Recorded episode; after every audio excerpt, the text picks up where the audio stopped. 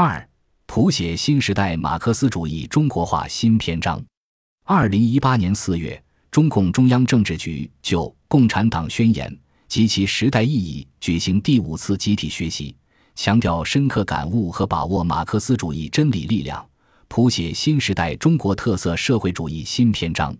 同年五月。中央隆重纪念马克思诞辰二百周年，首次正式以新时代中国具体实际与马克思主义基本原理相结合，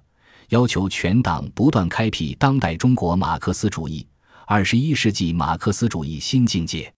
王沪宁出席纪念马克思诞辰二百周年理论研讨会时指出，习近平新时代中国特色社会主义思想是当代中国马克思主义、二十一世纪马克思主义。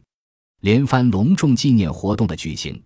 凸显党继承把握马克思主义真理并使之中国化的时代展望。